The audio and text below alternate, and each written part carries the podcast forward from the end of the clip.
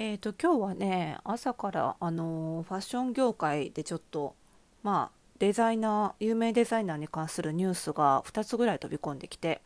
えーと、1つはねまああの某比較的若い人に人気のデザイナーかな？まあいいお値段するハイブランドに近いブランドですね。のデザイナーさんのまあ性的暴行をモデルに加えていたかもしれないとして告発されたって事件で、まあ、これはちょっとまだ告発の段階でね、あのー、裏が取れていないんじゃないかと思いますので、まあ、あのブランド名などはちょっとここでお伝えするの差し控えますけどまあこういうねニュースが出ると難しくてね私の仕事的に。あのー、結構こうイメージが大事なお仕事を会社の顔だったり何らかの、えー、ビジネスの顔だったりされてる方のですねスタイリストをしていることが多いものであのデザイナーさんがですねこういう事件を起こし起こすとですねそのデザイナーの服を今季どなたかに着用していただいてなかっただろうかという確認が必要になるとね 結構焦るんですよね。今季はねこの人の洋服は誰にもたまたまおすすめしてなかったのでよかったんですけどまあどうでしょう。スタイリストでここまで考える人いないのかもしれないですけどね。私の場合にはあの広告とかあの何か番組に出るとかで一回一瞬着てもらうっていうだけではないのでね。あの基本的には私服のスタイリングまあそれでメディアに出ると思いますけどね。なので買ってもらっちゃうわけなのであのなるべくなんだろうなそういうあの事件があったり何か差別的なことをやったりとかするようなデザイナーさんの服はまあおすすめしないようにしてるんですよね。前もそれでね一回ね某ブランド、まあのねなんかちょっといろいろ問題があったりとかして大変だったこともあったのでねあのー、皆さん お願いしますよって感じなんですけど私としては。で、えっと、もう一つはね、えっと、こちらはもうねあのニュースで駆け巡りましたがね。こちらの方があの目にしたって方多かったかな、えっと、ピエール・カルダンというねあの超有名デザイナーさんですね、はい、あのピエール・カルダン氏が、えー、昨日えー、現地時間パリの現地時間の12月29日に、えー、お亡くなりになったということでね、まあ、98歳ということでね、まあ、非常に長生きされたのかなとは思うんですけれどもね、えーとまあ、これは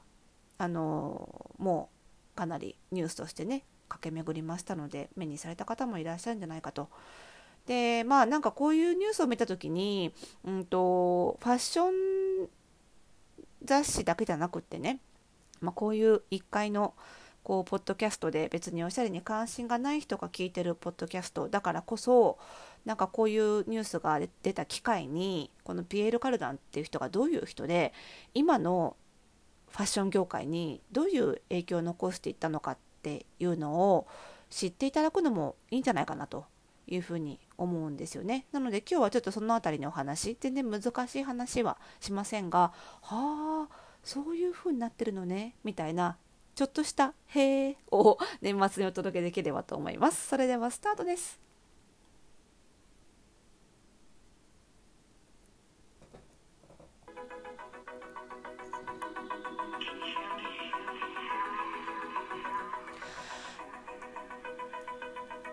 はい。ということで始まりました。妙な間がありましたね。失礼しました。始まりました。本日で152回目の配信でございます。おしゃれの呪いとくラジオでございます。この番組ではあなたに巻きつくファッションへの思い込み、イコールおしゃれの呪いをバッサバサと解いていきます。服装心理学をベースにおしゃれをもっと楽しみ、自分を変えるコツをお届けしています。お相手はパーソナルスタイリストで日本服装心理学協会代表理事の久野理沙でございます。今日もよろしくお願いいたします。ということでね、まあ、ピエール・カルダンさんですよ。まあ、ピエール・カルダンって聞いたことあると、ある方多いと思うんですよね。あのブランド名としてね。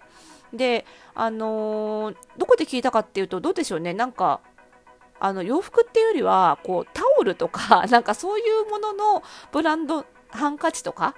のブランドっていうイメージが強い方もいるんじゃないかなと思うんですけど、これなんでかっていうとですね、その、ピエール・ガルダンさんって、まあ、あの、いろんな評価のされ方があると思うんですけど、あの、ファッションビジネスっていうのをすごく間口を広げたというか、ビジネスとしての、こう、規模を広げた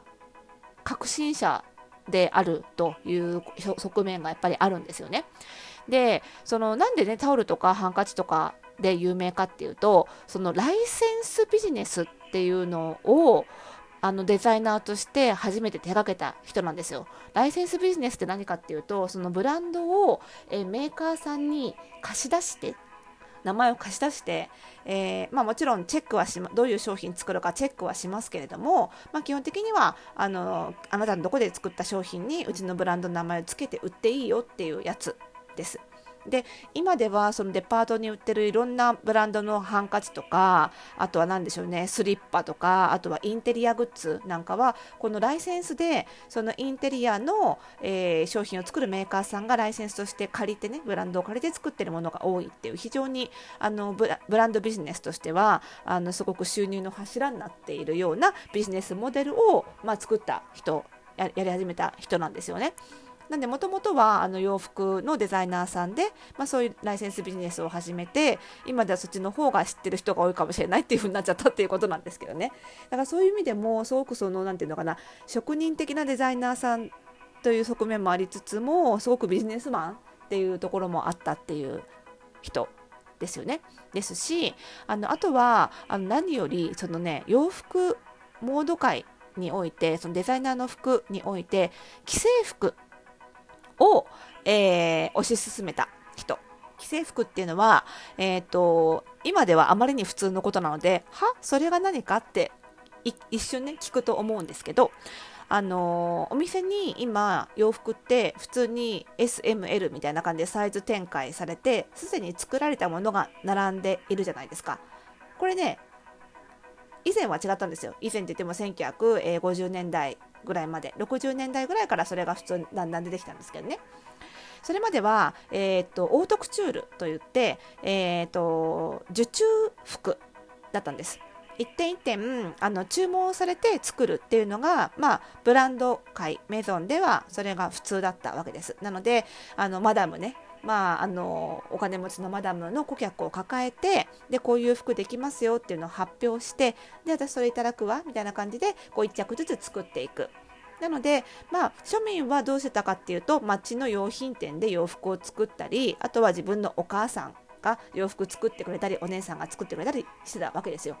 それをそうではなくってあのもう初めから注文されなくても作っちゃって店に並べておくからみんな買ってよそれもこれまでのデザイナーの服からしてみたらちょっと手頃な値段で作って売る